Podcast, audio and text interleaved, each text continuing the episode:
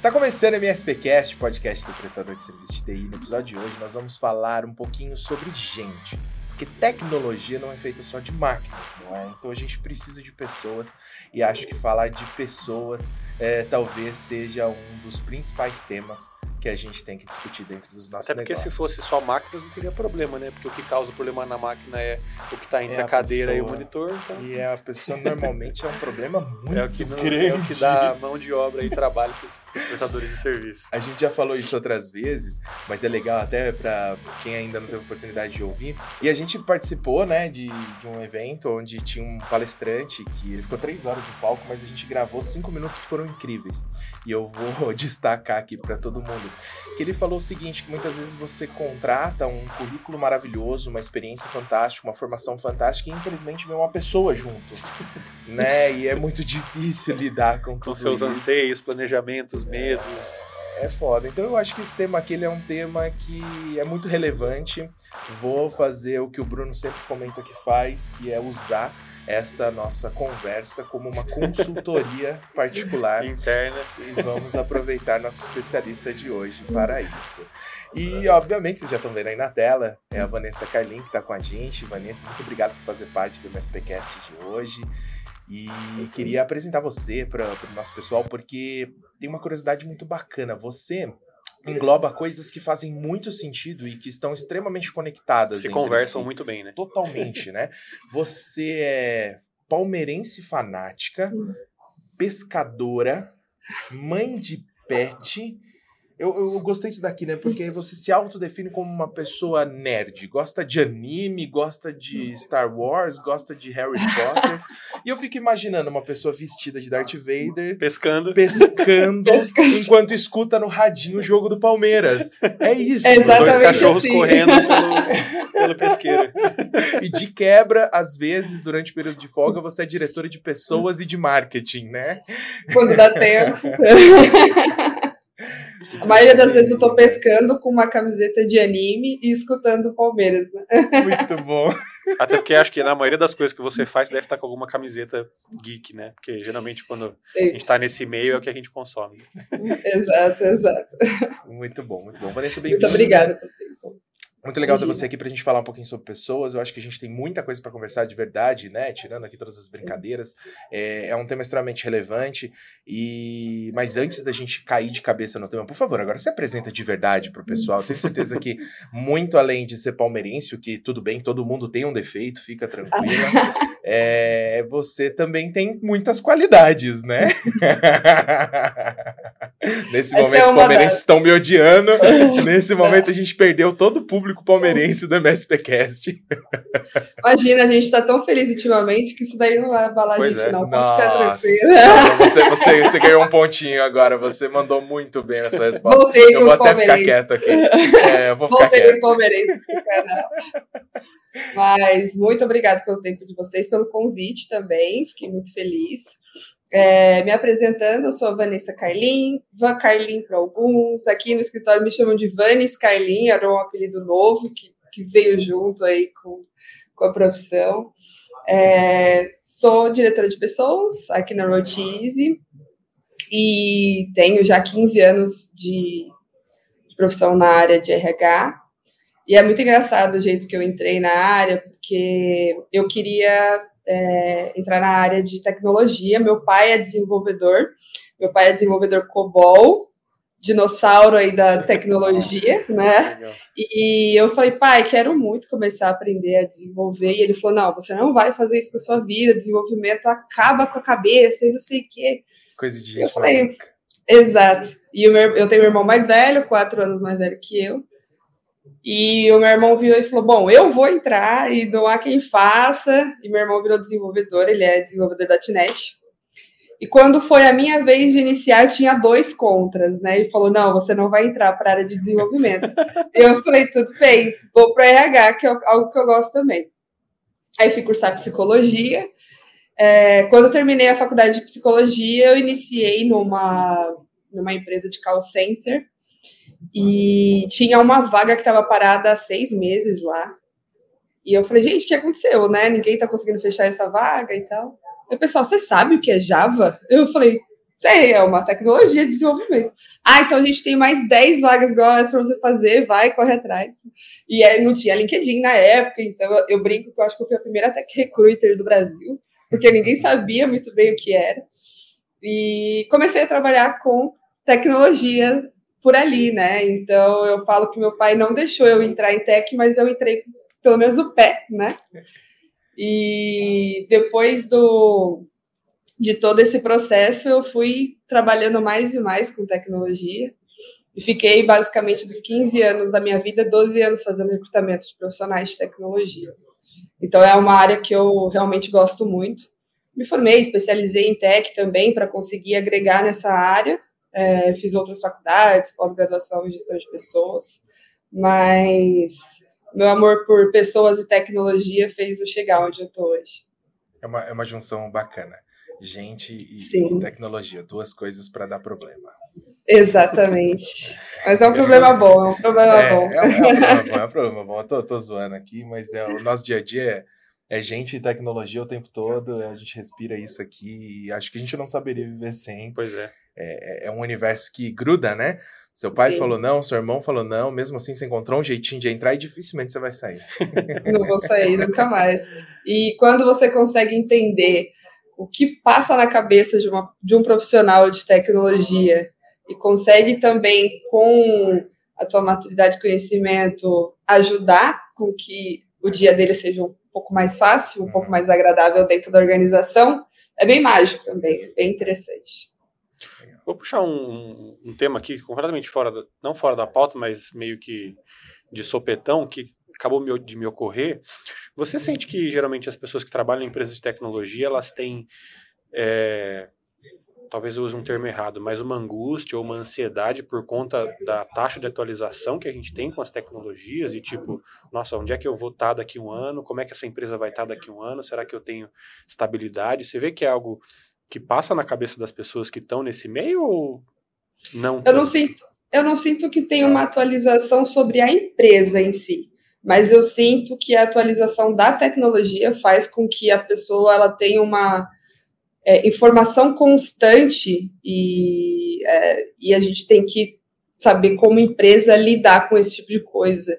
Então, muitas das vezes, a gente entra em contato com um profissional e fala, ah, o que você está fazendo agora, né? Você está em que sprint? Ele falou, não, eu estou na última atualização do Angular para entender o que, que, que eu estou fazendo de errado, que o meu sistema não está deixando eu terminar o processo. Então, é, a questão do, do trabalho útil, que era muito conhecido antigamente como das 9 às 18, uma hora de almoço, às vezes com um profissional de tecnologia não funciona tão bem, né? Então, muitas das vezes ele entrou ali meio-dia, quando sai ele está se atualizando meia-noite. Uhum. Então, tem isso tem muito do estereótipo da galera de tech, assim. Algumas áreas administrativas ainda seguem muito um parâmetro, Sim. mas a galera de tech tem um pouco mais de abertura por conta dessa atualização. E essa atualização cansa, né? Cansa o mental. Tem muito toda hora, né? Toda hora, né? E é muito engraçado que se você fala ali com os baby boomers, mais ou menos, que é a galera anos 60, 70, eles, eles sempre colocam muito na pauta do médico, né? Não, médico estuda pro resto da vida. Quando vira médico, tem que toda hora ver que tem alguma coisa. Eu falo, nossa, nem sabe como que é um desenvolvedor, é. né? É. Sempre está se atualizando, é bem interessante. É, você não vai ter um membro novo daqui cinco anos, mas talvez pois uma é. tecnologia nova. Um hardware novo com certeza vai surgir. Uma IA nova também. Exatamente. Muito bom. É, Vanessa, então, entrando aqui um pouquinho na pauta que a gente separou, que a gente introduziu o assunto, eu acho que todo esse conteúdo veio muito boa hora, é, é, é, crescente e latente as necessidades e os relatos que a gente tem dos nossos clientes sobre mercado de trabalho, mão de obra, contratação, uhum. retenção de talentos, desenvolvimento pessoal dentro da empresa. É uma dor muito viva, né? Então, acho que coube muito bem a gente se encontrar nesse momento profissional que estamos, tanto do nosso Sim. lado quanto do seu, para que a gente pudesse colaborar e gerar muito conteúdo. Uma coisa que a gente vê bastante, e eu acho que é até um pouco do que a gente sente aqui na rádio, né? Por exemplo, hoje, uma das melhores e principais profissionais de venda que a gente tem é formada em gastronomia. Um é. dos principais profissionais que a gente tem é, na parte de CS tem também um setor de formação completamente diferente da área técnica. Você vê que hoje, é, dentro do mercado de tecnologia, a formação técnica ela ainda é mandatório para as contratações e para o desenvolvimento da carreira dessa pessoa? Você acha que basta eu ter um interesse, um gosto, ir atrás de algum curso, alguma formação não de universidade, assim, mas algum curso menos formal do que um, um diploma de faculdade, para que a gente possa se introduzir no mercado? Como é que está a procura das empresas e se eventualmente a falta de profissional consegue também flexibilizar a contratação de alguém que não tenha uma formação. Poxa, está difícil encontrar alguém que é formado em análise e desenvolvimento de sistemas. Então eu tenho aqui um profissional que está fazendo um curso, talvez eu possa trazer ele para dentro e suprir essa demanda. Como é que está o cenário hoje de contratação no que diz respeito a cursos e diplomas? Eu acho que tem, tem algumas questões, né? É, o fator do mercado está realmente é, com uma falta de profissionais que tenham uma capacitação e um entendimento sobre tecnologia, facilita sim a sua entrada sem o, o diploma físico, né? Só que eu entendo que agora, né, 2023, quando a gente está gravando esse podcast, tem um pouco de eu sou de tech, eu não preciso fazer, e eu sou de tech e não quero fazer. Então tem, tem, tem um pouco dessa, dessa linha, né? E isso é o que a gente tem que tomar cuidado, porque eu sinto que a faculdade ela ainda é uma abertura de portas. Então lá não é somente o fator de você aprender sobre tecnologias, mas é um bom lugar para você fazer network, conhecer pessoas, conhecer profissionais. Então isso acaba ajudando muito no restante da tua carreira, né? Eu falo por mim, assim, o meu primeiro estágio de faculdade foi porque um professor me indicou para uma vaga, então tem uma coisinha ou outra ali que acaba ajudando. Facilitador, né? Um facilitador, mas a questão de precisar realmente não precisa, né? Tech ele é algo muito individual. Eu sinto que todas as pessoas elas, elas têm capacidade de aprender desenvolvimento, algumas têm mais facilidade e outras nem tanto, mas capacidade todos nós temos. Então, é algo que se você realmente correr atrás, tem muito vídeo no YouTube é, de forma gratuita, tem Udemy, tem várias outras marcas né, de, de empresa que, que fornecem cursos gratuitos para desenvolvimento. Então, é, não é uma necessidade.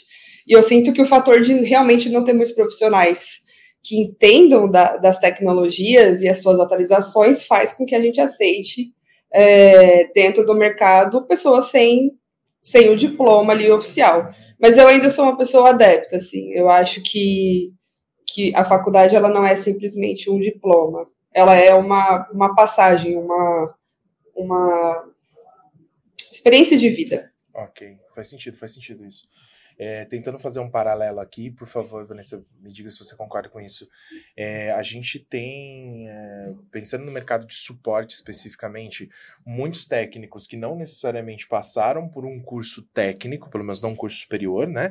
Mas que acabam se certificando em determinadas em determinados hardwares ou em determinados softwares, que acabam se certificando em frameworks, né, como um IT ou algo nesse sentido, e isso acaba fazendo com que esse cara ele cresça no, no, na profissão dele, porque ele vai tendo mais conhecimento, ele vai tendo mais bagagem para desenvolver o serviço dele. Mas talvez para ele conseguir aquele primeiro emprego ali de N2, né, para ele sair do, do, do, do primeiro emprego dele para uma próxima empresa ali como um N2, como um N3, talvez na seleção o cara vai bater o olho e vai falar: não, mas isso aqui só tem ensino médio, então isso aqui você deixa de lado que eu não vou nem entrevistar.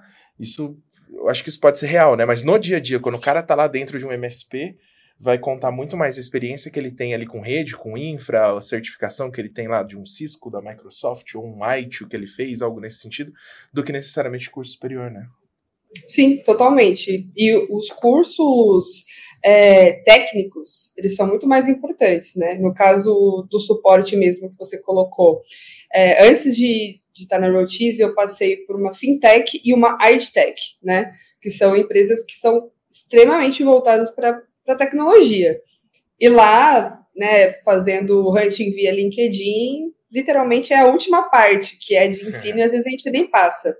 Só que, dando o exemplo do que você disse de suporte, fica um pouco mais fácil para a gente entender se aquela pessoa realmente está se encaixando na vaga ou não, porque sabe que ela já passou, ela já estudou, né? Okay. Uma pessoa que tem uma bagagem grande, ela já, já é uma N2, ela tem uns 6, 7 anos de experiência ali com suporte, fala, cara, provavelmente ela já passou ali por um, um Cisco e tal, mas é, quando você está numa base mais júnior, você precisa ter algum, algumas comprovações de que realmente você sabe, né? E no meio de 8 bilhões de pessoas, fica um pouquinho mais fácil. Fazer diferença. É, fica mais fácil o nosso filtro ali e acaba ajudando bastante. É, não, mas é uma coisa muito interessante que eu não tinha pensado. Geralmente a gente olha o curso superior como apenas um, um diploma e um atestado de que você concluiu aquilo, mas tem todo o entorno que faz com que essa experiência uhum. seja é, con contribua de forma positiva para sua vida profissional. Então, conexões que você faz lá dentro, pessoas que você conhece, às vezes até atividades e a forma com que o professor tem de lecionar a matéria, te dar uma visão diferente daquilo, uma outra percepção de que talvez você assistindo um curso online você não tenha, e indicações. Eu acho que estar tá ali em contato com o corpo acadêmico da, da universidade ou da faculdade também é um grande facilitador. Eu, eu, você falando, eu yeah. consigo me lembrar rapidamente de pessoas que conseguiram bons empregos através de contatos. É. Exato. E é claro que a gente tem aquela mosquinha branca, né, com pintinhas azuis, que acaba tendo é, super autodidata, aprende facilmente e quando você vai ver o cara já tá, o cara ou a mina já tá daquele jeito, né, tá voando. Mas a faculdade é um bom empurrão mas eu não sinto que é uma necessidade, tá? Então, é aquilo. Não, não é para o nosso público entender que, nossa, ainda precisa de, de diploma. Não, realmente a maioria das empresas já abriram mão desse quesito. Na minha opinião, ele só é um facilitador, só é um empurrãozinho a mais. Show. É, e, e, eventualmente também, já fazendo aqui um belo conectão para nossa próxima pergunta, eu vejo muitas instituições de ensino que têm parcerias com empresas, inclusive a AD já foi uma delas, a gente já teve parceria com a FATEC aqui de Indaiatuba, para que estudantes e formandos sejam, acabei de me formar ou vou me formar em breve, possam ter a possibilidade, a vivência, um estágio e estar tá em contato aí com uma empresa de tecnologia. Então acho que, não sei se a Vanessa concorda ou se ela vê que é algo que é recorrente nas contratações, mas parcerias entre instituições de ensino e empresas, onde a gente visa chamar atenção para aquela instituição, olha, você estudando aqui, se formando, talvez você tenha oportunidade numa empresa e facilitar a contratação da empresa também, olha, estou fazendo uma parceria com uma instituição de ensino, todos aqueles alunos podem ter a possibilidade de passar por uma entrevista, inclusive dependendo da idade aí, até ter essa primeira experiência de, uhum. poxa, como é que é uma entrevista? Como é que, o que, que a pessoa vai me perguntar? Eu tô nervoso, então vamos Sim. passar por isso antes de tudo, com uma parceria que se der errado, tudo, acho que, entre aspas, tudo bem, né? Acho que é o momento Sim. de errar, né? É, eu sou madrinha de quatro. Madrinha é o nome que se coloca mesmo, então eu sou madrinha de quatro instituições de ensino de tecnologia aqui em São Paulo. É, e, e é bem interessante porque tem algumas tem algumas instituições que eles fazem, por exemplo, você vai ter seis meses de aula, das nove às 18, todos os dias, ali, segunda a sexta. É, vai aprender tecnologia de back de front, né? Faz uma basezinha full stack ali. E na finalização, aí eu sempre entro ensinando como fazer um LinkedIn atrativo para profissionais de tecnologia, o que falta, o que não falta, é, análise de projetos no GitHub e tudo mais. E, e é seis meses bem, bem pesado. E a maioria dessas empresas elas não cobram nada do, do, do colaborador enquanto ele não tem emprego. É, é a maioria faz, faz um esquema de, por exemplo, ah, daqui a seis meses vai vir essas madrinhas uhum. nas empresas que elas estão, vão contratar vocês para uma vaga júnior da empresa delas, e o teu primeiro salário, metade é meu. Aí você meio que paga o teu curso desses seis meses, né?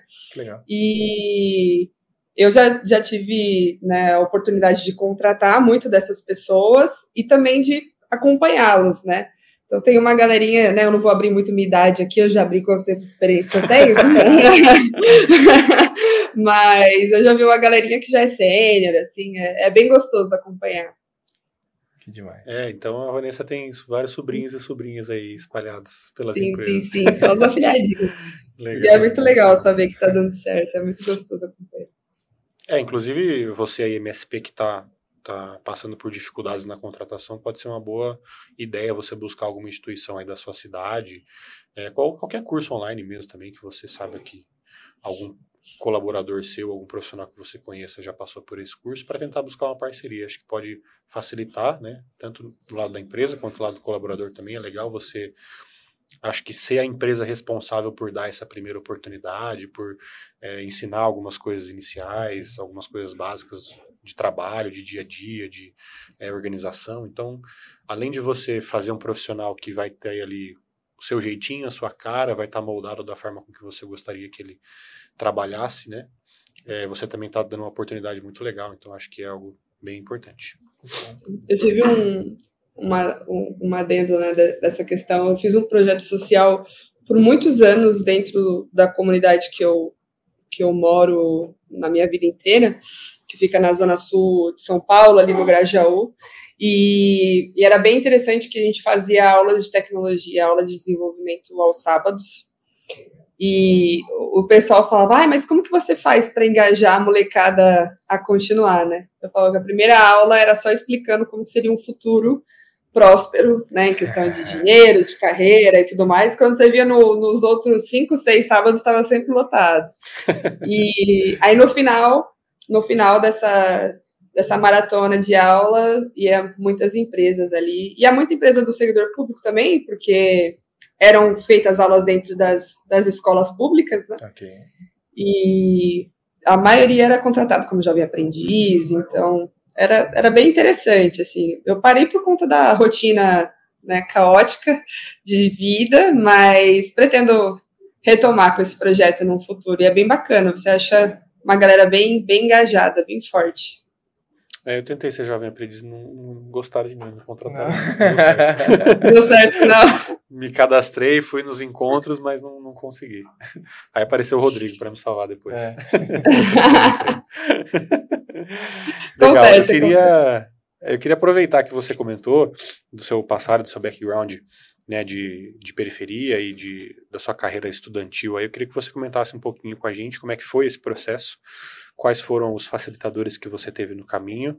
É, e eu também gostaria de ouvir um pouquinho, porque geralmente quando a gente vê essas histórias né, de superação, de pessoas que deram certo vindo de um, de um ambiente muito hostil e sem muita condição, sem muita estrutura, a gente acha que basta você se esforçar que vai dar tudo certo, né?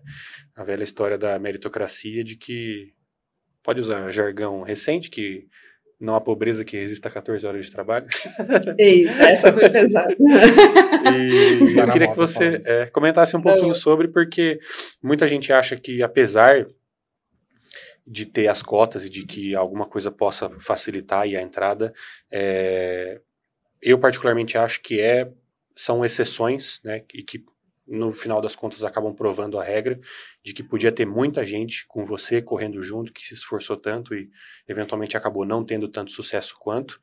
E ainda mais porque acho que, por mais delicado que isso possa ser, você é uma mulher periférica e ainda não é uma mulher negra periférica, que acho que poderia ter dificultado muito mais as coisas. Então, conta um pouquinho pra gente de como é que foi essa trajetória, quais foram as- os obstáculos e os facilitadores que você teve e queria ouvir um pouquinho disso tudo. Claro. É, eu fui criada na- no Jardim Iporanga, que fica na Zona Sul, fica bem próximo ali ao Grajaú. É, ainda resido na região, mesmo sendo diretora, não sair da Zona Sul, é algo que, que a maioria das pessoas me perguntam, né? Eu, eu trabalho na Paulista, eu vou e volto de moto todos os dias, mas eu não, não me sinto bem confortável de sair da minha região. Ainda é um lugar que eu gosto muito. Meus pais estão lá, né? E, e, e a vida também é assim. É, na, na minha infância, o meu pai teve alguns problemas de saúde e o meu pai ele só tem até a oitava série. Então ele teve uma oportunidade numa empresa de aprender sobre desenvolvimento. Na época era algo que estava chegando no Brasil, então o dono da empresa falou: quer aprender? Meu pai falou, Bora. só bora, né? Falou, bora que eu boro. E, e foi para cima junto e aprendeu, né? O, o desenvolvimento em si. É, e ele entrou numa empresa da qual ele ainda trabalha até hoje e foi uma das empresas que mais apoiou ele no, no, no sentido de, de, tecnologia. E lá ele passou por uma crise de uma doença do qual ele precisou ficar afastado pela Caixa ali na época 1993, 94 mais ou menos. Então, o auxílio família naquela época era muito pequeno, então não supria para uma casa de quatro pessoas. Então foi um foram tempos difíceis, né? Nós passamos muita fome e tivemos a ajuda de amigos, familiares. Então foi uma fase bem, bem complexa. E com isso, né, mesmo ele retomando ao trabalho, acumulou-se dívidas, acumulou-se um, um, monte de coisa, da qual eu não tive a oportunidade de estudar em nenhuma escola particular e sempre estudei em escolas públicas ali na região da Zona Sul. É, minha mãe sempre lutou muito para estar nas melhores das públicas, né? Enfrentava filas de madrugada para conseguir vaga nas matrícula. escolas, para fazer matrícula.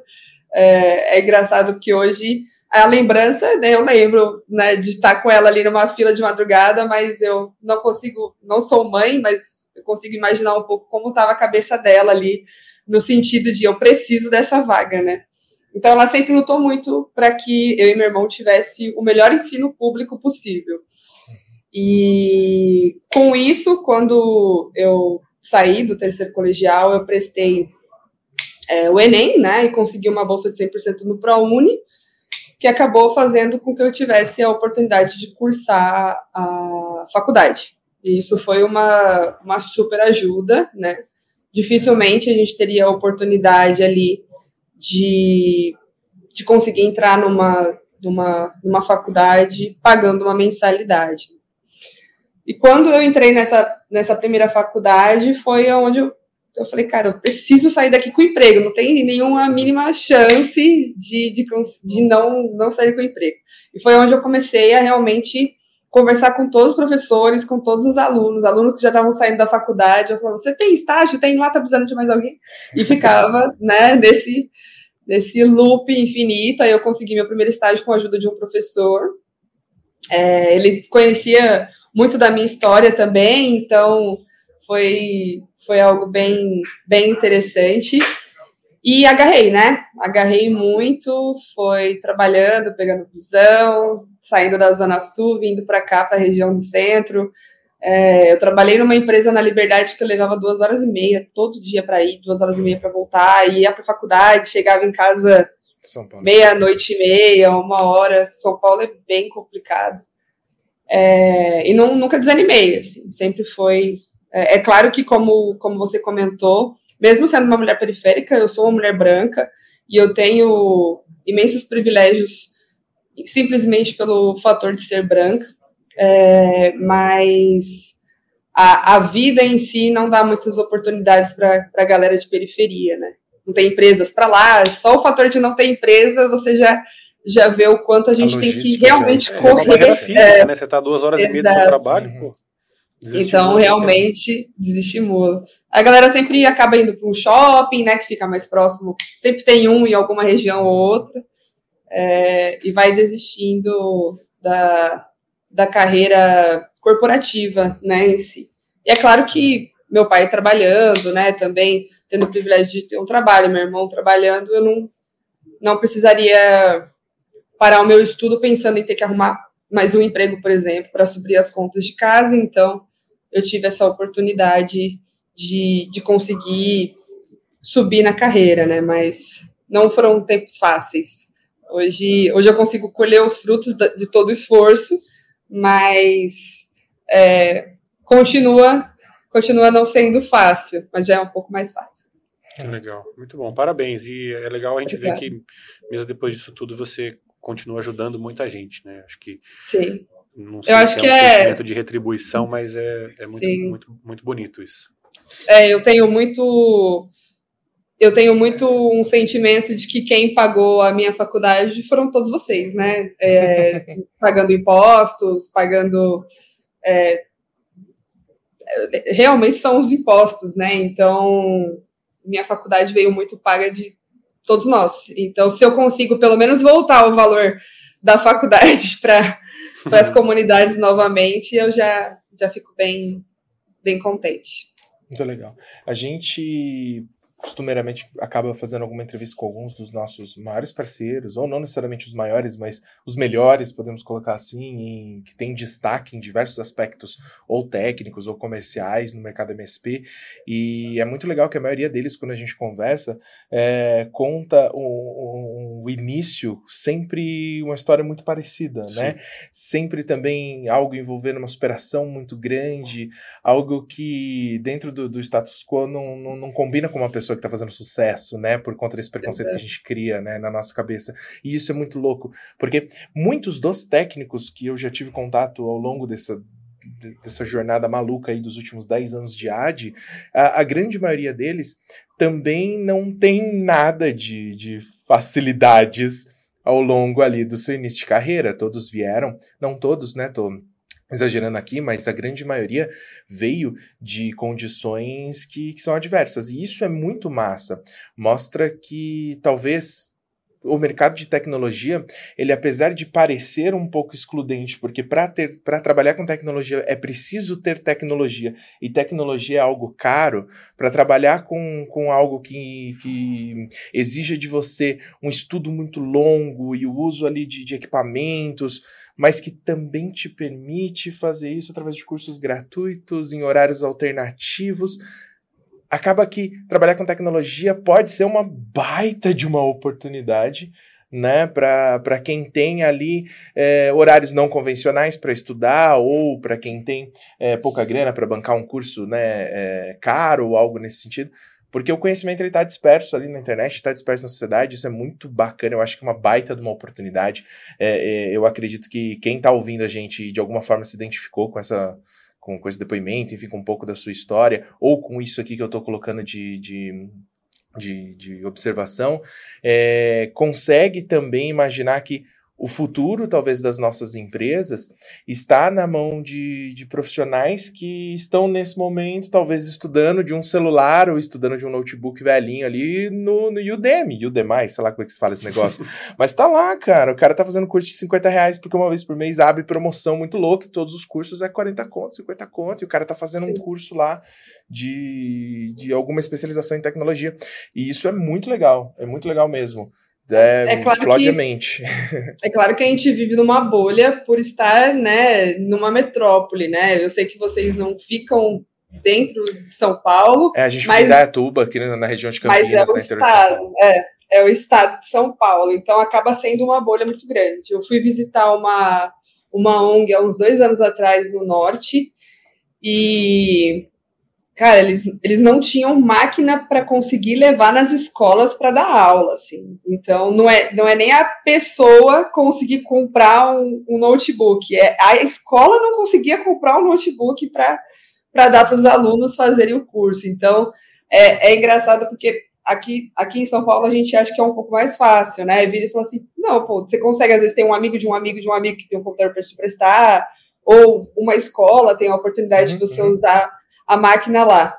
Mas, cara, tem algumas áreas no Brasil que é, é bem, bem diferente, assim, da bolha que a gente vive aqui em São Paulo, sabe? É, tem, tem muita educação ainda para rolar, tem, tem, muita coisa para melhorar. Para se comparar com São Paulo, assim, não é nem para superar, é só para se comparar. Ainda tem muitos anos para acontecer. É. Eu acho que realmente tem uma barreira de entrada grande no mercado de tecnologia, mas me parece, depois que a gente supera essa primeira barreira, esse primeiro degrau de infraestrutura, de Hoje a gente sabe que nem todo mundo tem acesso à internet no Brasil ainda, nem todo mundo tem um dispositivo móvel uhum.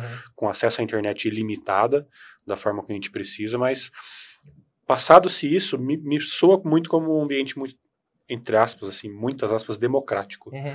Porque basta que você tenha o conhecimento e consiga, em uma entrevista, provar ou passar por algum teste que foi aplicado que é, você já pode eventualmente acabar conseguindo um emprego. Eu tenho muitos amigos que nunca fizeram faculdade de tecnologia, começaram a fazer algum tipo de curso e conseguiram alguma vaga até fora do Brasil para trabalhar remoto. Então, acho que isso cada vez vem sendo mais comum. Mas, com certeza, a gente não pode esquecer que a gente ainda, a gente já está um degrau acima de muita gente e isso é por muitas vezes um fator bem limitante. É, a imagem que eu, que eu tenho assim de infância é meu pai trabalhava numa empresa que foi aqui que ensinou desenvolvimento para ele e ele conseguiu uma máquina, eu não me lembro muito bem como ele conseguiu, se a, se a empresa é, deu para ele ou se ele comprou por um preço melhor, mas era, era uma máquina horizontal, aquelas bem antigonas. E ele levou para casa e o meu irmão já tinha uma, uma pulguinha ali da, do desenvolvimento. E ele falou, cara, eu quero aprender, aprender. Dá uma fuçada aqui. Mas ele levou umas 50 apostilas para ele, assim, e falou, tá, você tá com computadores apostilas, vai agora se vira. E ele se virou, né, super, assim, com as apostilas na época. É, é engraçado que a gente tem até algumas fotos dele, dele com as apostilas. E realmente é aquela, aquela questão de tem que correr muito, muito, muito, muito mais atrás do que outras pessoas, né? Mas deu certo, assim. Deu, deu, deu sucesso. Show de bola. MSP Summit está chegando. Tem um recadinho rápido para você que está acompanhando os nossos conteúdos. Nos dias 19 e 20 de outubro, nós temos um encontro marcado em São Paulo. Essa é a nona edição do MSP Summit e nós preparamos dois dias repletos de atividades. Serão diversos palestrantes, inclusive muita gente de peso no mercado. Além disso, uma feira de expositores imperdível é a maior de todos os tempos, com muita coisa bacana e o melhor de tudo, aquele networking, aquela conexão entre os parceiros MSPs que você já sabe muito bem como é que funciona. Então, te convido a participar com a gente nos dias 19 e 20 de outubro em São Paulo. Esse é o MSP Summit 2023. Para saber mais, acesse mspsummit.com.br. Eu te vejo lá. E aí, Vanessa, é, avançando um pouquinho na sua carreira, você eventualmente acabou se topando com o setor de marketing e acabou aí fazendo, não vou falar uma transição, porque você acha que ainda atua nos dois setores, mas um, um, uma cogestão é, em dois setores diferentes, que é RH e marketing. Como é que aconteceu né, essa, essa transição, essa oportunidade, e como é que você vê o quão a habilidade que você tem em gerir pessoas pode ter ajudado nessa empreitada nova aí de marketing que você trouxe. E o Luiz também, como é nosso gerente de marketing, se quiser contribuir, fica à vontade. Boa. É, eu recebi o convite aqui na, na Road Easy de assumir marketing. A gente teve uma, uma saída da, da gerente, que, que era da área, e eu já faço gerenciamento de pessoas há um tempo e eu acabo estudando muito sobre pessoas, né? Não só por por conta da, da carreira de people em si, mas pelo gosto de entender mais sobre a cabeça da, do ser humano. E com o tempo eu consegui entender que o gerenciamento de pessoas não necessariamente te, tem que te dar a certeza do conhecimento técnico, né? É, as pessoas elas precisam de alguns empurrões, elas precisam de algum quebrador de gargalos ali, no sentido de né, é, sair desmembrando é, a empresa em si, do que um, uma questão de, ah, você consegue entender para mim o que está escrito, ou me dar uma dica. É, então, quando você contrata pessoas muito boas, você consegue fazer com que elas só andem, né, e elas entreguem. Então, quando eu decidi assumir marketing aqui na, na aceitei esse convite do Caio, foi muito no sentido de preciso de pessoas boas, você vai me dar essa oportunidade? Ele falou, vou. Peguei essas pessoas e fiz com que elas continuassem entregando. Assim. É claro que é, o fator de ter, ter recebido o marketing fez com que eu fosse também conhecer mais sobre marketing, né? Estou estudando, acho que diariamente aí nos últimos. Ah, super, é. Faz seis meses que eu não olho mais nada. Marketing não, não faz, faz nada, a gente fica desenhando no computador. Fazendo post pro Instagram. É, é, a gente faz post no Instagram, faz TikTok. Marketing tá, tá, me cansando mais do que people, tá? É, é fazer repete, repete pra gente fazer um corte desse trecho aqui. Thomas, que tá ali nos bastidores, já anota o segundo desse, desse corte. Repete aí. O que, que marketing fez com você? Tá me dando mais trabalho do que people.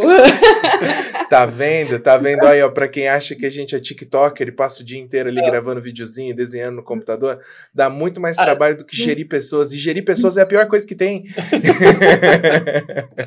Até pra fazer vídeo, você faz uns 50 takes diferentes e vai pra lá e vem pra cá e cadê a luz? E a gente fez um evento, é, é, a Rotiz, ela tem um evento próprio, tivemos a segunda edição no mês passado, mês passado não, foi dia 29 de junho, que é o Log Trends, que ele é um evento de é, inovação logística para falar sobre é, o que, que, vai mudar no setor, o que, que, tem de novo, né?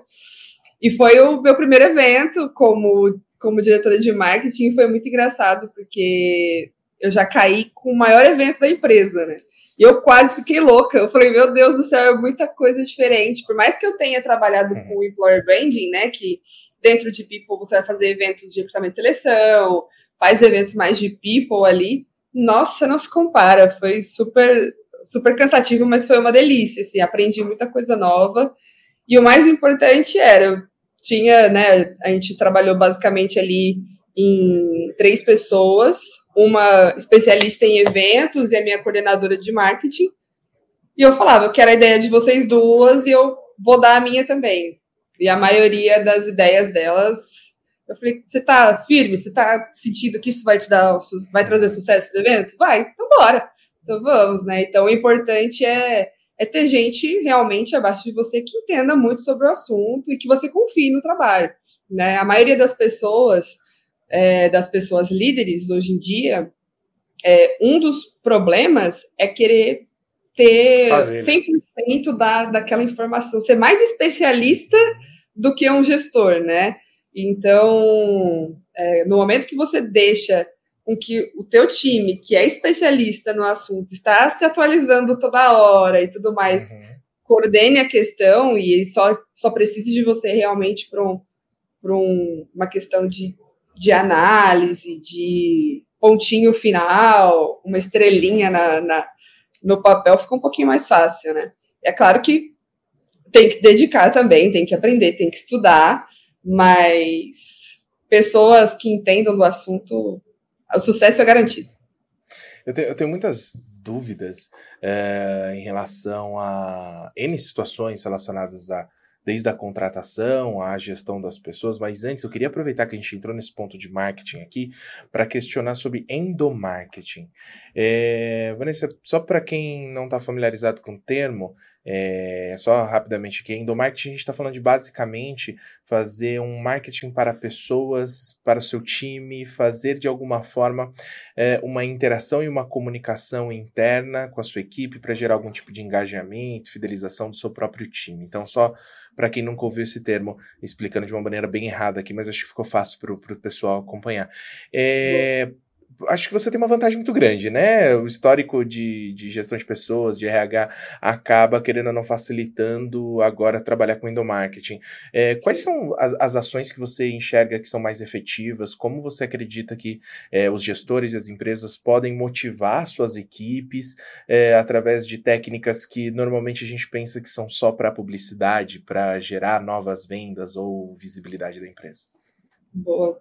É, eu, uma das coisas mais engraçadas foi que eu tenho uma pessoa no meu time de people que ela é analista sênior de cultura e dentro de marketing eu tenho uma pessoa de endomarketing. Na, na hora que eu assumi os dois times, eu falei, vocês duas são uma só agora, né? e, e, e com isso foi tão engraçado que a gente fez toda, toda a última sexta-feira do mês, a gente tem a tradição de fazer a Friday Celebration aqui na Rotites. Então, basicamente, três da tarde a gente para, faz a celebração de tudo que a gente conquistou nesse mês, cervejinha e churrasco, né? Era esse o ritmo que sempre tinha uhum. toda a última sexta-feira. Aí eu assumi, eu falei, pessoal, acho que a galera já tá um pouco enjoada do churrasco. A cerveja a gente não enjoa, tá? churrasco, a galera tá Falando isso, quando que é a última sexta-feira desse mês pra ir lá visitar eles? Cuidado, gente, fecha a sua e-mail que vai mandar um currículo aí, viu? Pode vir. Vocês dois estão super convidados. Nossa, nossa turma gosta de um churrasco, de, principalmente de uma cerveja, hein? Aqui também. Aqui... Nosso escritório está situado literalmente na frente de um boteco. É, é, a gente está na Paulista, né? Aquela pertinho da Augusta, então não vamos falar mais sobre isso, vamos manter ali. Vamos, vamos voltar para a estratégia de endomarketing. Que não é a cerveja. É, é, o que será que tinha também. na caneca? Não, mas também também, porque é, a, o ponto que eu queria trazer até para o endomarketing é o quanto a gente não pode afastar as pessoas do que elas são na vida real, né? É, aquele estereótipo de que você tem que ter uma vida profissional e pessoal segregadíssima já foi, assim. É, eu eu sou exatamente a mesma Vanessa aqui dentro que eu sou lá fora, então é muito difícil nessa separar, sexta né? eu, eu bebo com o pessoal, é, eu celebro do jeito que eu celebraria se fosse no boteco da frente, como vocês falaram. Então faz todo sentido, né? Eu continuo sendo pai quando eu tô aqui gravando, assim como eu continuo sendo líder de marketing quando eu tô em casa com as minhas filhas. Exatamente. É, mesma, né? é a mesma coisa. Então, no momento que você consegue fazer com que o teu colaborador se sinta em casa, né, se sinta de uma forma é, acolhida e que ele não precise se colocar numa posição que fere ele ou de que deixe ele realmente é, com uma sensação desagradável de estar trabalhando, aquela famosa depressão de domingo à noite, né, com a musiquinha do Fantástico. Por quê? Porque a gente tem aquilo muito porque a gente vai ter que trocar o personagem, né, ou vai ter que começar a ser algo que, que não gosta de ser. Então, esse eu acho que é a maior dica, assim. Tente fazer com que o seu ambiente de trabalho só seja uma continuação. É claro que tem alguma, alguns pontos profissionais que a gente tem que deixar de lado, né? Mas é, a maior parte tem que ser mais voltada para a vida realmente pessoal dessa pessoa. E trazendo aí, quando eu coloquei ali o, o endomarketing junto, aí a gente fez há duas Fridays atrás a gente fez a Friday dos Parças, porque a gente viu que tinha muita gente aqui falando sobre futebol. E eu sou palmeirense, como vocês sabem, eu falo muito sobre futebol. E eu falei, tá bom, essa sexta a gente vai fazer um sambão com churrasco e todo mundo vem com a camiseta de time. Fez, foi super sucesso, todo mundo veio, se divertiu. E aí depois a última foi a junina. Fizemos a festa junina do nosso jeito, do jeito que a gente gosta de ser, né? Então, não fizemos uma festa junina coxinha tradicional, não, não, não, não, fizemos do jeitinho rotize de ser. E aí agora, toda, toda Friday a gente vai mudar um pouco. Essa vai ser anos 2000, porque né, veio o negócio da Barbie, aí começou a trazer uma galera, todo mundo falando sobre anos 2000. Eu falei, vai, vai tocar Summer Electro Hit sim, e a gente vai tomar catuaba selvagem com cerveja. Mas, enfim, aí é, é, tentar fazer com que as pessoas se sintam confortáveis nos dias, né? É, e é tão engraçado porque o pessoal fica, nossa, já estou ansioso, coisa que não estava acontecendo. Por quê? Porque você consegue fazer com que elas participem do próprio dia delas. Né? E essa decisão de fazer anos 2000 foi conjunta, foi todo mundo dando opinião e falando. Então, às vezes, o, o trabalho de cultura ele tá feito, assim, é só realmente dar aquela cutucadinha. E quando a gente soltou sobre anos 2000, a gente tem um grupo e a galera começou a mandar foto de como era, é, como eles estavam nos anos 2000. E isso engajou com que o pessoal se conhecesse. Ah, você também gostava de banda tal. Do você gostava Clubber. de Totalmente. Só saiu emuxo no, no desse grupo. Só que aí fez com que tivesse o famoso rapport ali, né? No, no sentido de nós somos muito parecidos e eu nem te conhecia. E quando isso começa a acontecer, faz com que as pessoas tenham vontade de trabalhar, né? Então, o mais importante é deixar com que elas sejam elas mesmas. Não, e ter vontade de estar tá lá, eu acho, né? De, nossa, hoje tem uma coisa muito legal na empresa, estou animado. A gente vê aqui, é só falar assim, pessoal, tem um bolo na cozinha lá, pode ir lá comer. Nossa, Meu. muda o dia das pessoas. É, é uma farra, né? É. é uma farra muito louca. O cafezinho de tarde vira um encontro.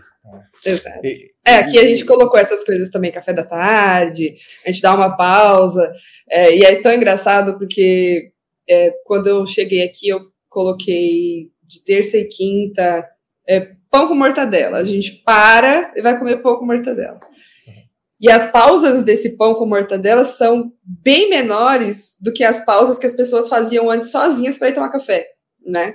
Então, aí você fala, nossa, você parou a empresa inteira para tomar um café da tarde? Aí você fala, sim, é que a diferença é que quando eles estavam segregados, eles duravam muito mais, né? Okay. Eles duravam um tempo muito maior. E é um momento de network, é um momento que a galera acaba se conversando, então é, é bem interessante. E se conecta também, porque hoje eu acho que com o advento do home office é difícil ter esses momentos presenciais na empresa, né? Você conhecer sim. quem está do seu lado. Então, acho que é muito interessante. Aí vem uma pergunta importante, porque é, muitos dos nossos parceiros, muitas pessoas que estão nos acompanhando, levou a empresa para o home office durante a pandemia, é, a grande maioria fez isso, e poucos voltaram. Muitos ainda estão ou totalmente remoto ou híbrido.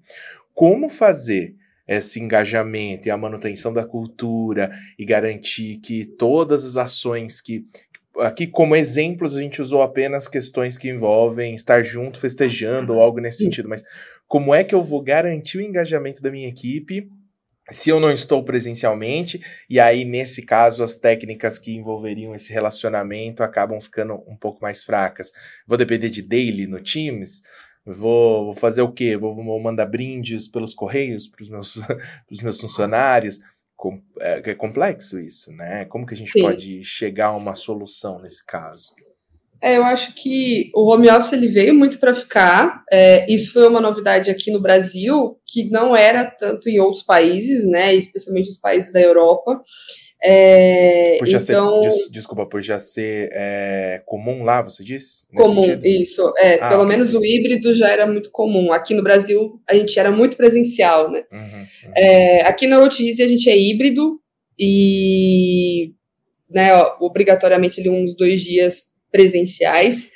E é muito engraçado que com algumas ações que a gente fez aqui dentro, de você ser o que você é, de você fazer amizades e curtir o seu dia a dia, é, fez com que as pessoas quisessem vir mais, né? Tanto que eu estava contando para vocês das Fridays, a gente estava com uma frequência, nós somos em 120 pessoas, mais ou menos.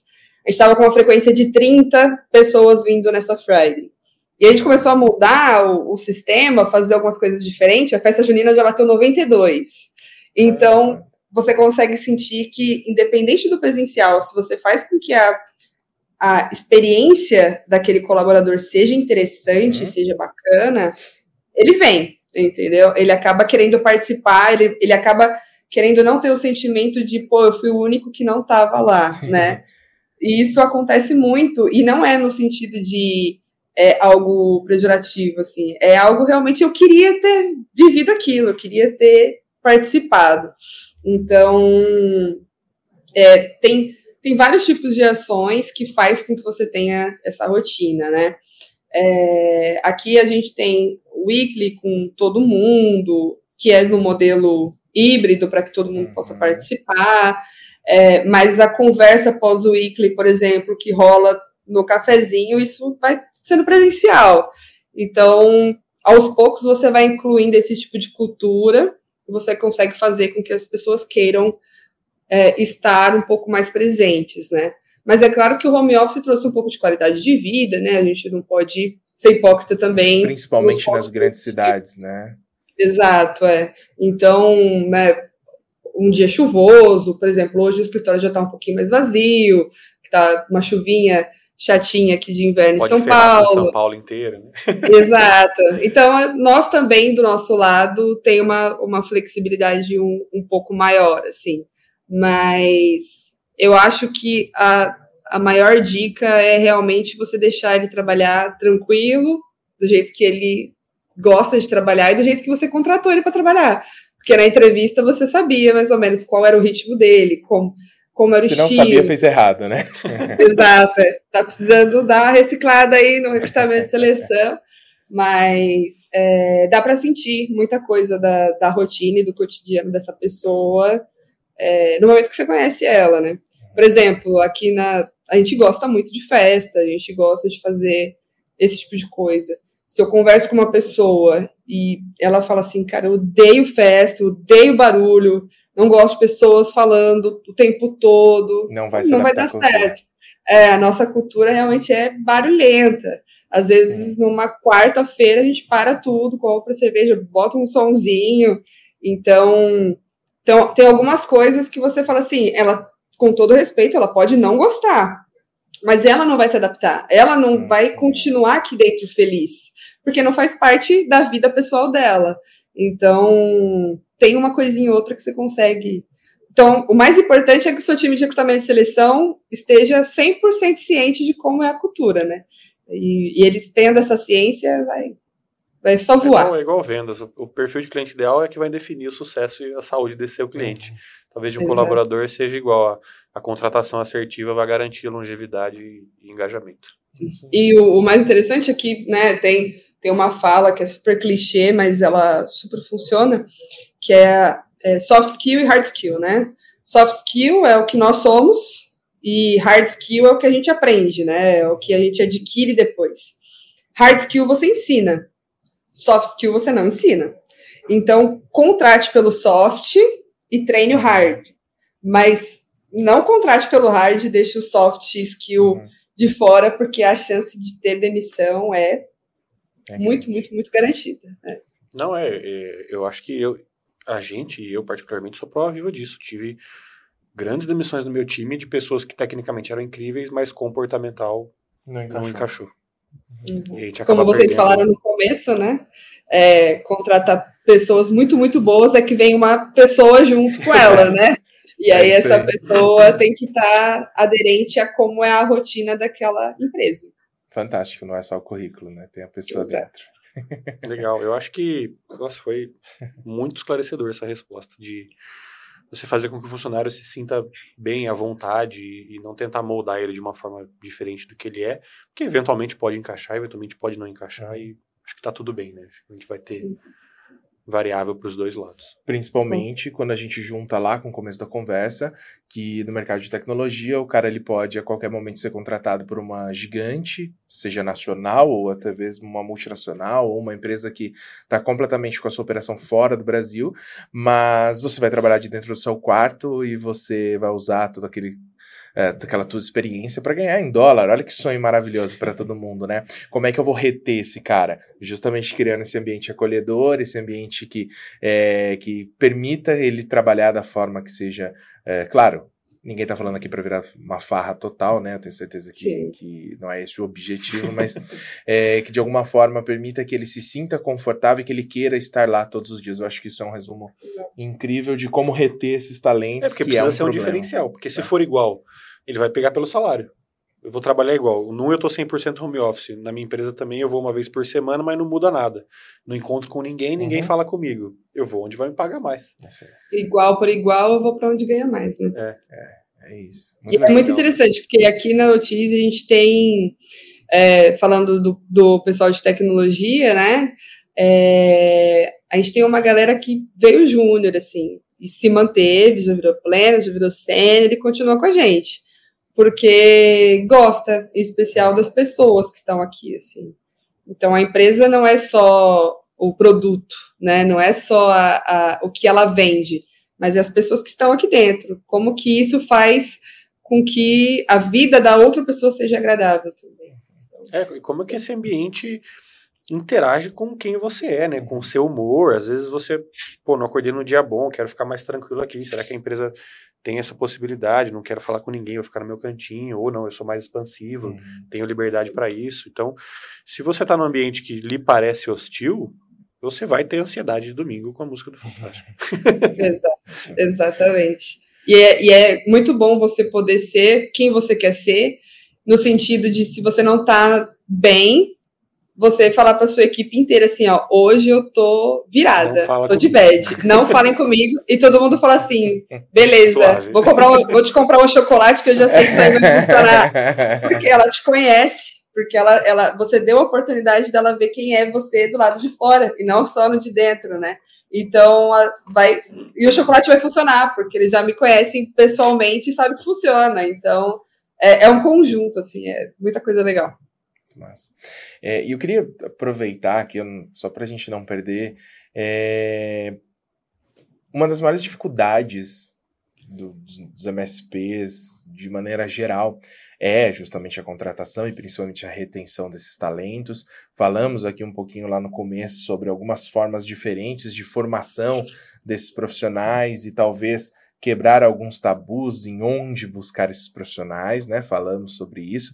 Mas se a gente for pensar de uma maneira talvez um pouquinho mais direta, um pouquinho mais, até um pouquinho mais técnica, usando o seu conhecimento, quais seriam as principais dificuldades e aí, consequentemente, quais as principais dicas que a gente pode dar para quem está buscando por profissionais do mercado de tecnologia, né? Como que a gente pode realmente otimizar é, a busca e o recrutamento desses profissionais. Você acha que, por exemplo, terceirizar é uma alternativa? Ou Excelente. internamente pode ser que seja mais Excelente. orgânico?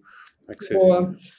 É, hoje, você localizar profissionais de tecnologia é, é difícil, né? Tem alguns meios que são um pouco mais fáceis que outros, né? Eu até toda vez que eu falo sobre recrutamento de profissionais de tecnologia, eu falo alguns dos lugares que eu esbarro e a galera é, acha engraçado, porque tem quando você fica somente no LinkedIn, é, plataformas de, de currículos de profissionais de TI, é, parceiros de consultoria de TI, você vai esbarrar nos mesmos que eu esbarrei, porque okay. não tem uma gama tão grande. Então, um dos lugares que eu sempre fiz muito, muito hunting e funciona é o Twitter. O Twitter, Twitter. ele é marav maravilhoso para achar profissionais de tecnologia. Isso aqui é um segredo, ó. Que se, se Já não é mais segredo, né? Não, não, é, é uma dica então agora, né? É uma dica super, é, super importante, assim. Porque foi o que eu falei, você vai esbarrar no mesmo que eu esbarrei, no Twitter não. Então, o Twitter, você vai lá, joga. É que você tem que entender um pouco de tecnologia para uhum. você conseguir entender o histórico da conversa. Mas tem muita conversa sobre código, sobre. Ah, vocês viram a atualização do Angular, que nem eu comentei?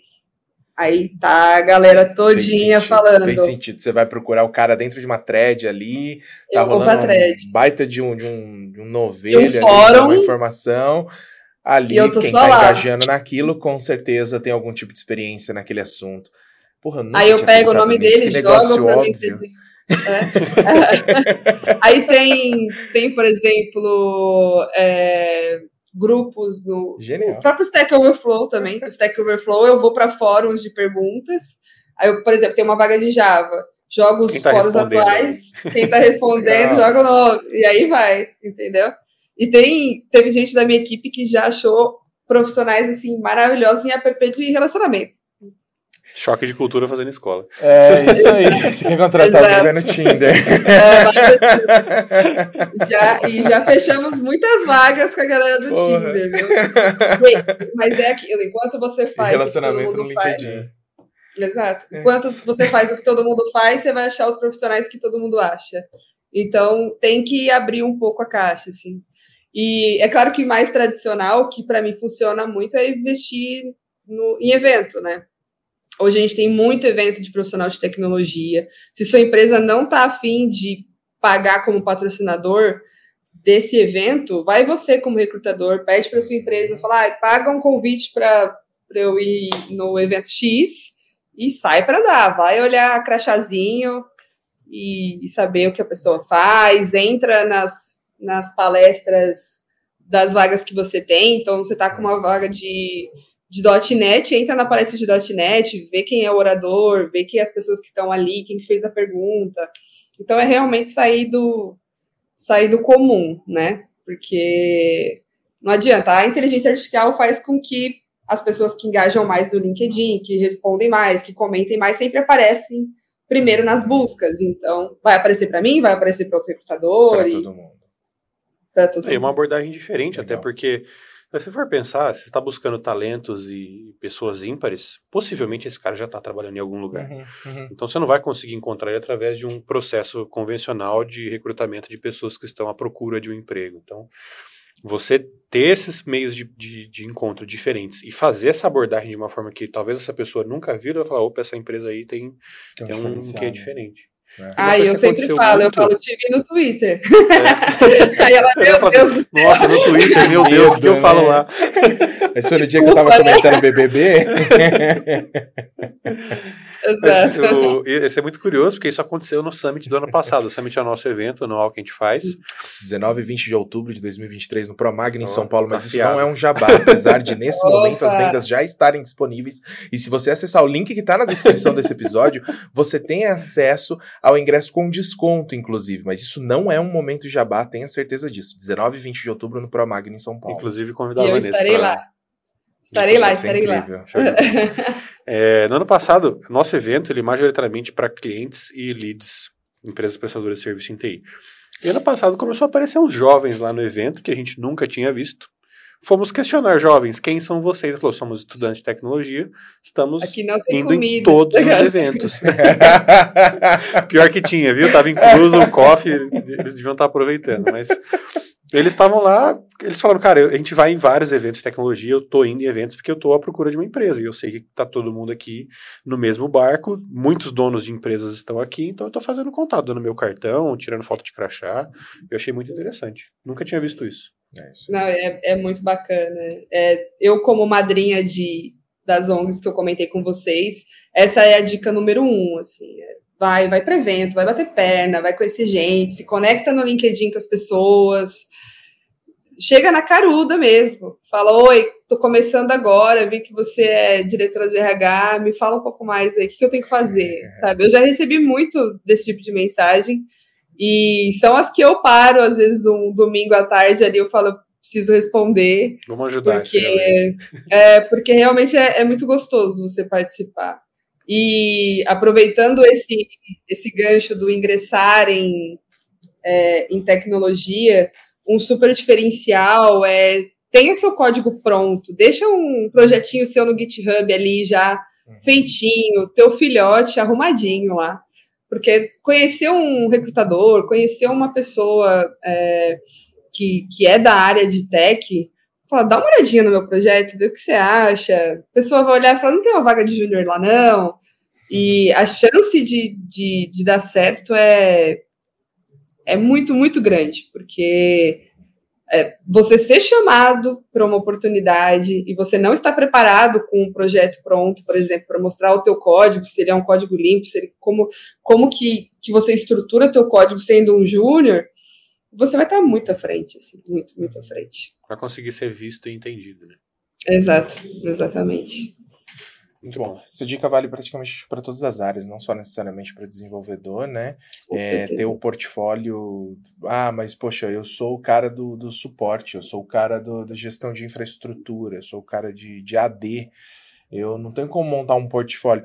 De alguma forma você tem sim, Como ali mostrar, mostrando quais são suas capacidades, quais são possíveis certificações, ou então mostrando ali sua experiência, um projeto que você participou, né? Isso é Sim. muito legal. É Eu contratei É, um jovem aprendiz numa empresa passada que ele falou como ele estava estruturando é, os dias que a mãe dele era diarista, numa forma de fazer com que ela otimizasse o tempo dela, sabe?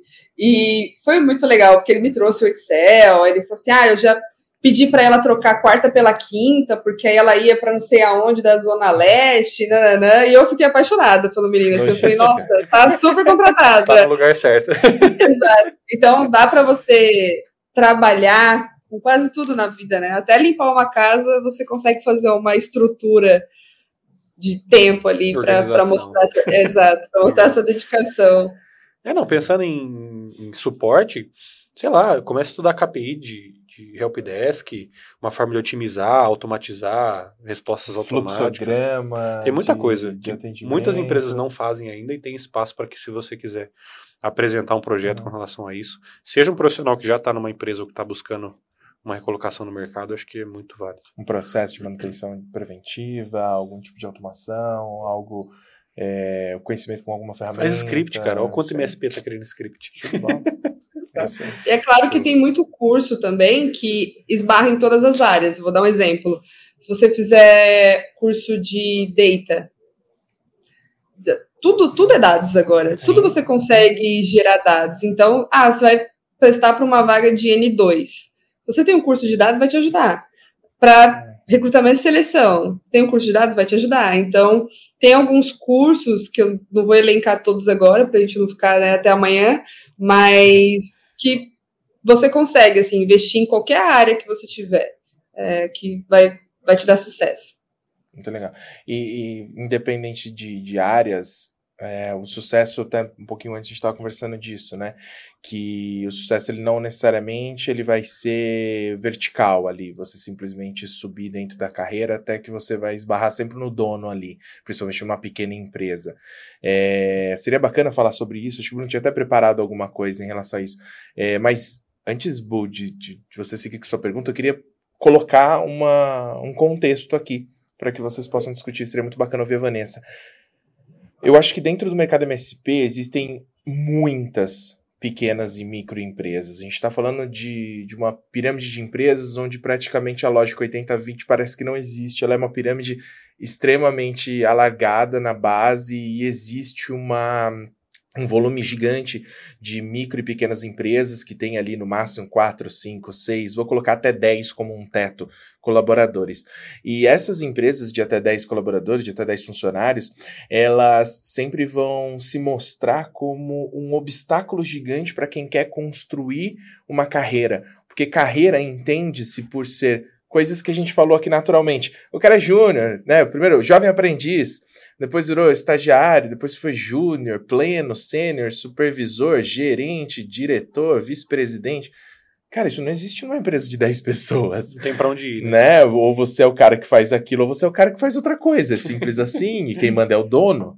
É assim, não existe um corpo diretor, né? Tem um dono é o dono e às vezes, né, ou é um casal ali que são donos, são sócios, às vezes são dois irmãos ou dois amigos, costuma ser assim, e pronto, essa é a realidade. Agora, como é que eu posso então, se eu não sou esse gestor, se eu não sou esse empresário, eu sou o profissional e estou ouvindo a gente nesse momento, como é que eu posso me empolgar em relação a poder crescer profissionalmente se eu vivo numa realidade onde essas empresas não têm um plano hierárquico, um plano de progressão de carreira ali? Né, é, tradicional. Existe outra forma de, de, crescer? É até o ponto onde talvez essas empresas percam esse profissional para uma outra empresa que tem um plano de desenvolvimento melhor. Pô, a Google me chamou, eu vou lá porque lá eu acho que eu posso chegar em algum lugar. Que lá vai entrar júnior, mas amanhã eu vou é. poder ser pleno. Aqui não existe isso, né? Aqui eu sou pleno sempre. Exato. Bom, é, eu venho trabalhando com essa estrutura há uns oito anos, mais ou menos que nós chamamos de carreira em Y, né? E a carreira em Y ela veio muito do perfil de tecnologia, mas ela está entrando nas áreas corporativas é, nos últimos anos. O que, que é a carreira em Y? Né? A carreira em Y é você seguir como especialista ou seguir na área de liderança de pessoas. E dentro de tech funciona muito, né? Falando mais voltado para o público de tecnologia, porque a gente precisa de pessoas que entendam muito, muito, muito daquele assunto uhum. e não estejam dedicando o seu tempo liderando outras pessoas e fazendo com que elas cresçam e tenham uma carreira, né, é, a zelar e tudo mais. Tipo, então, especialista em AD o especialista em banco de dados, o especialista Exato. em servidor, ou no caso de desenvolvedor, o especialista numa linguagem X. Ou uma linguagem X. Porque muitas das vezes eu preciso de uma pessoa que eu fale assim, gente, parou tudo, deu pau aqui. Pode chamar aquele lá que ele é realmente especialista naquilo. Então, ele dedica o tempo dele 100% a trabalhar com a tecnologia. Então, é, o que, que eu acho que veio para ficar realmente é a carreira em Y e faz com que as pessoas elas percam a ansiedade de muitas vezes quando você chega na senioridade falar, cara, eu não sei lidar com muita gente, eu não tô afim de, de fazer com que essa pessoa é, que essa pessoa cresça ou algo do tipo. Eu queria ficar aqui no meu código dedicado a isso. Então, isso veio muito para ficar. Então, eu acho, acho bem bacana esse estilo de, de, de carreira, porque você consegue ser quem você é, quem você quer ser, que é o que a gente acabou de falar. Não vou obrigar ninguém a lidar com outras pessoas, não vou lidar, não vou ter que obrigá-lo a estudar sobre liderança de pessoas.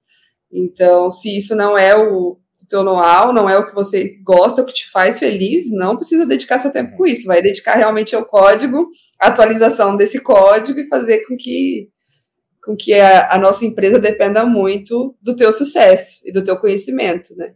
Então, a carreira em Y realmente é bem importante. Em áreas administrativas também funciona. É, aí são empresas um pouquinho maiores, né, que tenham ali pelo menos umas 200 pessoas e tudo mais, aí realmente a gente consegue trilhar isso. É, mas dentro de, de empresas pequenas, você pode subir até uma, uma certa senioridade e conversar muito com o seu líder que você não deseja ir para a área de, é, de liderança e fazer com que realmente você seja um braço da empresa para a área de especialista, né? Então, acho que tudo é uma conversa franca, uma conversa bem aberta. É, e é claro que a liderança tem que estar preparada para esse tipo de conversa também, né? Não são todas as empresas que têm essa. É... Ficou puxão de orelha. Exato, é interessante que quando a gente quebra esse paradigma do eu só vou, só cresço para cima e só vou para cargos de gestão, porque o que geralmente acontece? O nível 1 fica muito bom, tira ele de lá. Aí ele vai para nível 2, ele fica muito bom, tira ele de lá. É. Aí ele vai para nível 3, fica muito bom, tiram ele de lá. Quem que tá no lugar dele? Um cara que chegou agora e quebra toda a experiência do suporte, a experiência do usuário, a interação com a equipe técnica, porque os melhores quando se destacam, são colocados em outras posições. Porque ah, agora ele é bom, agora ele pode assumir essa outra função aqui que antes ele não poderia. Só que daí você não tem mais aquele cara bom naquilo. É, exatamente. E aí o nosso N1, N2, N3 fica deficiente, porque toda vez que alguém se destaca, ele sai. Então é muito interessante que a gente possa dar a possibilidade para essas pessoas serem especialistas e ficarem onde elas estão, para que cada vez mais a experiência daquele cargo e da interação com os clientes seja melhorada. Porque senão só quem é bom? Os diretores. O resto é, chegou ontem aqui. Porque eu, eu, acho que é meio que um reflexo, não sei se reflexo é a melhor palavra, mas é tipo uma reação a tantos anos de uma cultura organizacional padronizada dizendo que você tem que trabalhar muito para você ser supervisor da equipe, cara. Só assim você Sim. ganha mais. É, você não vai ganhar mais. supervisor da equipe, você nunca vai ter um salário. é, é isso aí. E só os melhores supervisores serão gerentes dos supervisores, né? Isso é muito louco. E é, e, é, e é tão engraçado porque que importância a gente traz para um one-on-one, né? Um one-on-one bem feito, assim. É, o líder hoje que não se dedica e não dedica teu tempo a fazer um one-on-one com o seu time, a entender qual é a estratégia dele para a carreira dele e não o que a empresa está impondo como carreira para ele, é muito importante, assim, é, é, muito, muito interessante. E aqui na, na Rotiz eu pego bem pesado com os líderes sobre a importância de one-on-one, importância de feedback construtivo e de ouvir, né? E deixar um caminho bem claro, um caminho mais transparente, de que a pessoa ela pode falar, ela pode explicar o que ela quer para o futuro dela, não necessariamente é, fechar as portas e falar para ela: você entrou em suporte, você vai morrer em suporte, e aqui não tem chance nenhuma de de você mostrar nenhum desempenho e tipo, assim, eu não quero seguir. ser supervisor do time de suporte, quero me transformar num especialista de segurança da informação, por exemplo. Né? Exato, exato. Às vezes o cara e eu tô precisando de um isso. cara, né? E eu tô precisando de um cara de uma mina de segurança da informação, é, e você tá é. aqui, nossa, o mercado tá tão difícil, aí tá o cara aqui, pô. Se afogando. Aqui, né? Então façam, façam um one-on-one recorrente com os seus times, entendam o que eles querem, qual é a estratégia deles Muita coisa vai, vai solucionar Sim. com um simples café. Não, e até permitir que a pessoa pivoteie para outra área dentro da mesma empresa. Puxa, Sim. nossa, muito legal o que a pessoa do financeiro faz. Posso tentar entender, ver quais são as tarefas dela. Acho que eu tenho uma aptidão com números, queria sair um pouco do suporte. Você tem uh, na sua equipe, é, porque não sabe, Bruno é o, o gestor de, de Customer Success aqui na, na AD.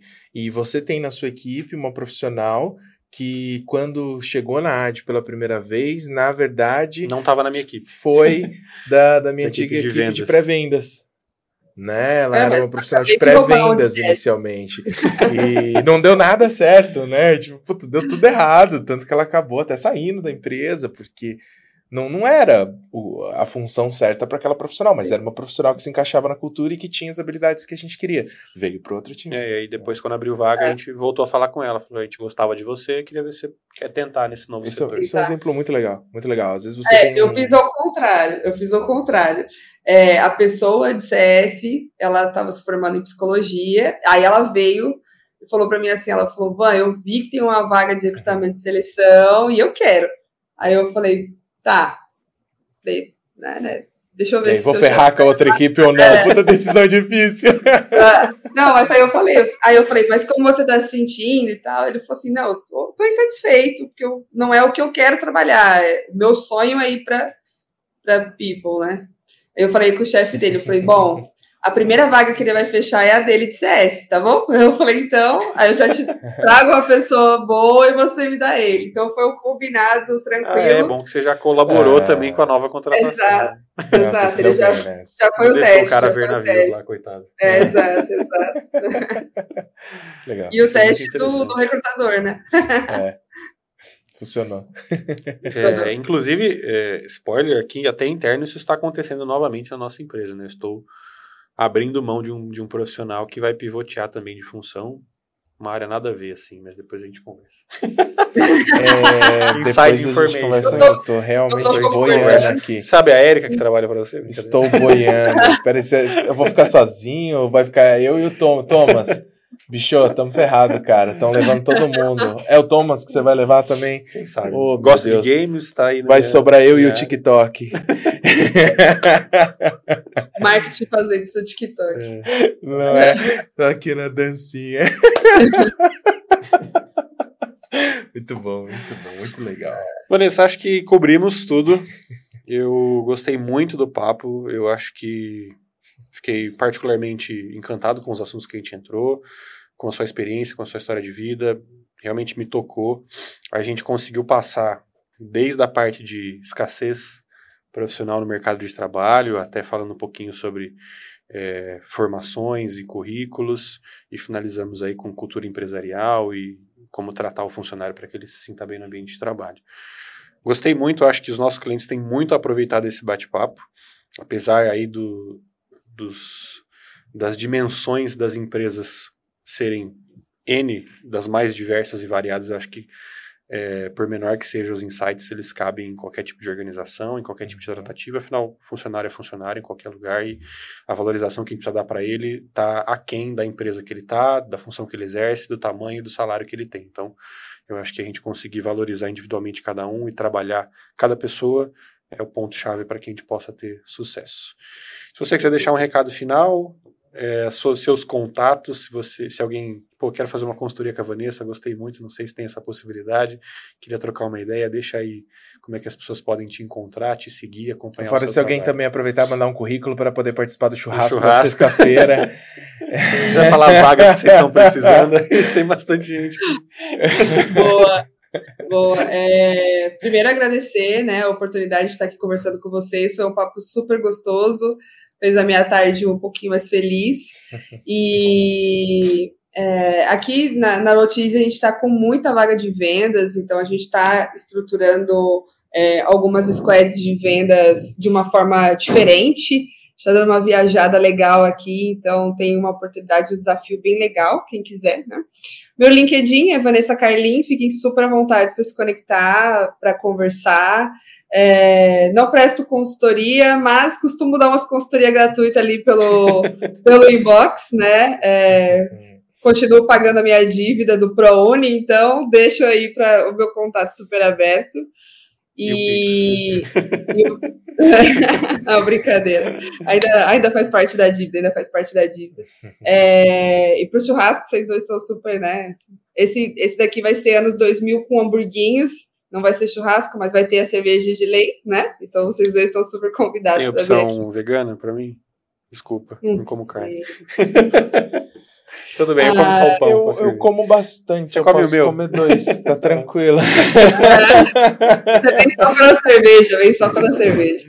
É, mas super obrigado. Se precisarem de uma parte 2 aí para algumas outras conversas de people, fazer um TikTok juntos, estou super aberta também. E adorei, adorei muito o nosso papo. Obrigada. Eu fiquei muito feliz, de verdade. É, fico muito feliz também que tenha sido bom para você. Acho que precisa fazer sentido para todo mundo, para que seja bem aproveitado. E acho que é super válido a gente manter contato, eventualmente, nos nossos futuros eventos. Tentar É, trazer a falando nisso, acabei de pensar num negócio. A gente vai se encontrar em São Paulo no dia 19, talvez no dia 20 também, num lugar que chama Pro Magno, que fica ali perto da Barra Funda. Vai ter um evento lá que se chama MSP Ah, é? Como é que eu faço pra isso? É, no dia 19 e no dia 20 de outubro no Pro Magno. E, e vai ser muito legal, porque a gente vai se encontrar lá junto com outros mais de 450 MSPs de, de todo o Brasil, fora os mais de 600 que vão estar acompanhando a gente de forma, Online. de forma online, porque o evento vai ser híbrido. Que legal, né? E Não. tem, tem outra coincidência bacana também, que eu acho que nesse momento tá aberta as inscrições. Ah, é? Porra, é muita coincidência, bicho. Foi Depois programado você me manda o É link, muita. que eu acho que dá pra colocar no meu É. LinkedIn lá. hein? Nossa, eu vou até colocar na descrição desse episódio também, mas é bem fácil, Boa. que é MSP Summit, S-U-M-M-I-T.com.br. Tá na internet. Quais dias de Tá outubro? Fácil. 19 Quais dias de 20. outubro mesmo? 19 e 20, a partir das 8 horas da manhã já inicia o credenciamento, 9 horas a abertura. No dia 19 à noite, um coquetel, porque a gente também bebe cerveja, né? MSP é cachaceiro, então a gente vai encher a cara na quinta-feira, mas na sexta acorda cedo, porque 8 horas Tem da manhã a palestra. gente tá de novo. Eu tô em cima do Acostumados, já estamos acostumados é, com é isso. isso aí. Você vai ser o mestre de cerimônias. tá inteiro, né? É isso aí, então você Engove. não pode estar de ressaca. É, Consultoria, toque e cerveja, tá fechado. já é. E como a Vanessa vai estar lá, se você que é nosso cliente quiser conhecê-la, tirar uma fotinho, trocar uma ideia, fiquem à vontade também. Fica aí mais um, um benefício de participar do, Participar do quê? MSP Summit. Ah, do MSP Summit. 2023. 19 e 20. Muito Edição bom. especial. De híbrida. outubro. Muito bom. Outubro, Pro Magno, excelente. Vanessa, tá mais que convidada, Obrigada. obviamente. Você, toda a sua equipe. Depois a gente conversa nos bastidores de como a gente é, viabilizar. Queremos todos vocês lá, vai ser muito bacana. É, e acho que o que o Bruno falou, faço as palavras deles minha, porque eu também tô muito contente com esse papo. Foi muito bacana. Obrigado por isso e Mas- agradecer. E até que, enfim, a nossa representatividade deu um micropasso, mas deu um passo. Pois é, né? Só tem homem nesse programa. É só Vamos homem. mudar né? isso, acho que a gente amor de Deus. entrevistou. essa- acho que é a, a- a- quarta mulher que participa. A gente teve a Érica, a Mariana, a gente teve. é, Teve a moça não, da nós Strat. tivemos da Strat, verdade, a gente falou. Que eu não o marketing foi participei. muito legal. É, se não for a quarta, é no máximo a quinta, e isso é horrível. Cadê as mulheres da tecnologia, por favor? Vamos mudar isso, vamos mudar isso. Vou mandar uns contatinhos pra vocês aí. Ah, As mulheres muito Inclusive, o foda. nosso MSPcast ele é totalmente aberto. Se você é um cliente, se você acompanha a gente quer Bom. contribuir com qualquer tipo de assunto relacionado ao universo da tecnologia, seja você de qualquer empresa, de qualquer setor, 100% aberto. A gente tem, inclusive, um formulário que você pode se inscrever e mandar para a gente, sua ideia de pauta, e a gente recebe aí as mais diversas e variadas pessoas e posições e empresas para contribuir com todo mundo que ouve a gente. Muito bem. E se você está ouvindo a gente, fica um convite para que você possa acompanhar a gente também no YouTube. Estamos no YouTube, no canal MSPcast Cortes e no Instagram, no MSPcast, onde a gente solta todas as novidades, os novos episódios e os melhores momentos de todas as conversas, como essa E a coisa que o Luiz e o Thomas mais adoram que são Reels de Instagram. É muito legal, em breve no TikTok fazendo dancinhas. e se você estiver vendo a gente, estiver tendo esse privilégio, né, de estar assistindo a gente aqui, é, fica o convite contrário, né, o inverso, vai acompanhar a gente também por áudio, Spotify, Google Podcasts, Apple Podcasts, Deezer, Amazon Music, cara, tem um monte, todo episódio eu falo, o pessoal já tá enjoado, mas vai lá seguir a gente, porque o áudio sai primeiro, e se você é um podcast maníaco como eu, com certeza você vai adorar ir pro escritório já ouvindo o episódio da semana, que é, por exemplo, o que eu fiz hoje. E foi maravilhoso. Vanessa, muito obrigado. Inenarrável, impagável a sua presença aqui. Foi muito bom. Espero que possamos conversar mais vezes e contribuir aí uns com os outros e com os nossos clientes. E para todo mundo que acompanha a gente, muito obrigado. Um abraço aí para todos vocês. É, e o que eu sempre falo é bebam com moderação. Bebam, mas bebam um pouquinho só. A gente falou de álcool pra caramba esse episódio. Deu até sede. Deu até sede. Bora tomar uma. Bora tomar uma. Valeu, Vanessa. Valeu, Bu. Valeu. Esse foi o MSPcast, podcast do prestador de serviço de TI, o podcast da AD. Sou Luiz Montanari com Bruno Zanelli e Vanessa Carlin. Muito bom. Até o próximo episódio. Obrigada. Tchau, tchau. Valeu, tchau, tchau.